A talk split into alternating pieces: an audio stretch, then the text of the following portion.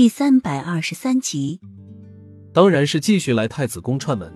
看我教太子习武和柳荣聊天了。墨尘走进来，脸上带着温和的笑意，拍拍慕容锦的肩膀，眼眸中带着鼓励，似乎一点都不介意慕容锦有断袖之癖。是啊，要是哪天我和莫将军又打得走火入魔的时候，还要你来把我们分开呢？柳荣也走了进来，没有任何杂质的笑意中满是温暖，一只手也拍上慕容锦的肩上。慕容锦见这样，笼罩在脸上的阴云一下子散去，严重的悲伤也立即被感动代替，握住墨尘和柳荣的手说：“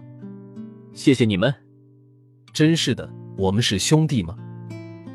墨尘紧紧的握住慕容锦的手，就是。柳荣也紧紧握住慕容锦的手，六只手紧紧的握在一起了，三张脸上溢满笑容。世界上最快乐的事情就是被人理解，很高兴他慕容锦能交到两个理解他、不把他当另类看待的两个兄弟。也许他还要谢谢小溪，是他让他知道这个世界上还有这么纯真的兄弟情谊，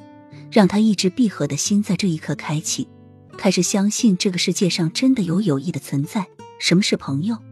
就是知道你一切缺点和秘密，但是却依旧和你继续相处的人。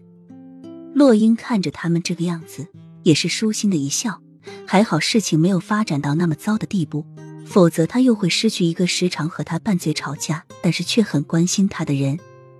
夜幕降临，炎热的暑气渐渐退去，河边吹来凉爽的风，轻轻的在洛英脸上抚摸。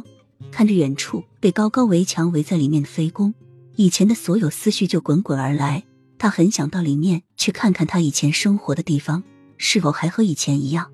好想看看那些陪他一起过年、吃年夜饭、守岁的那些人。那是他过的第一个年，最快乐的一个年，却是最后一个年。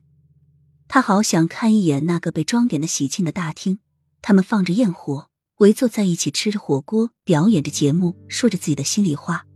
仿佛那些是还在他眼前一幕幕的闪过。他们的笑脸还在眼前闪过一样。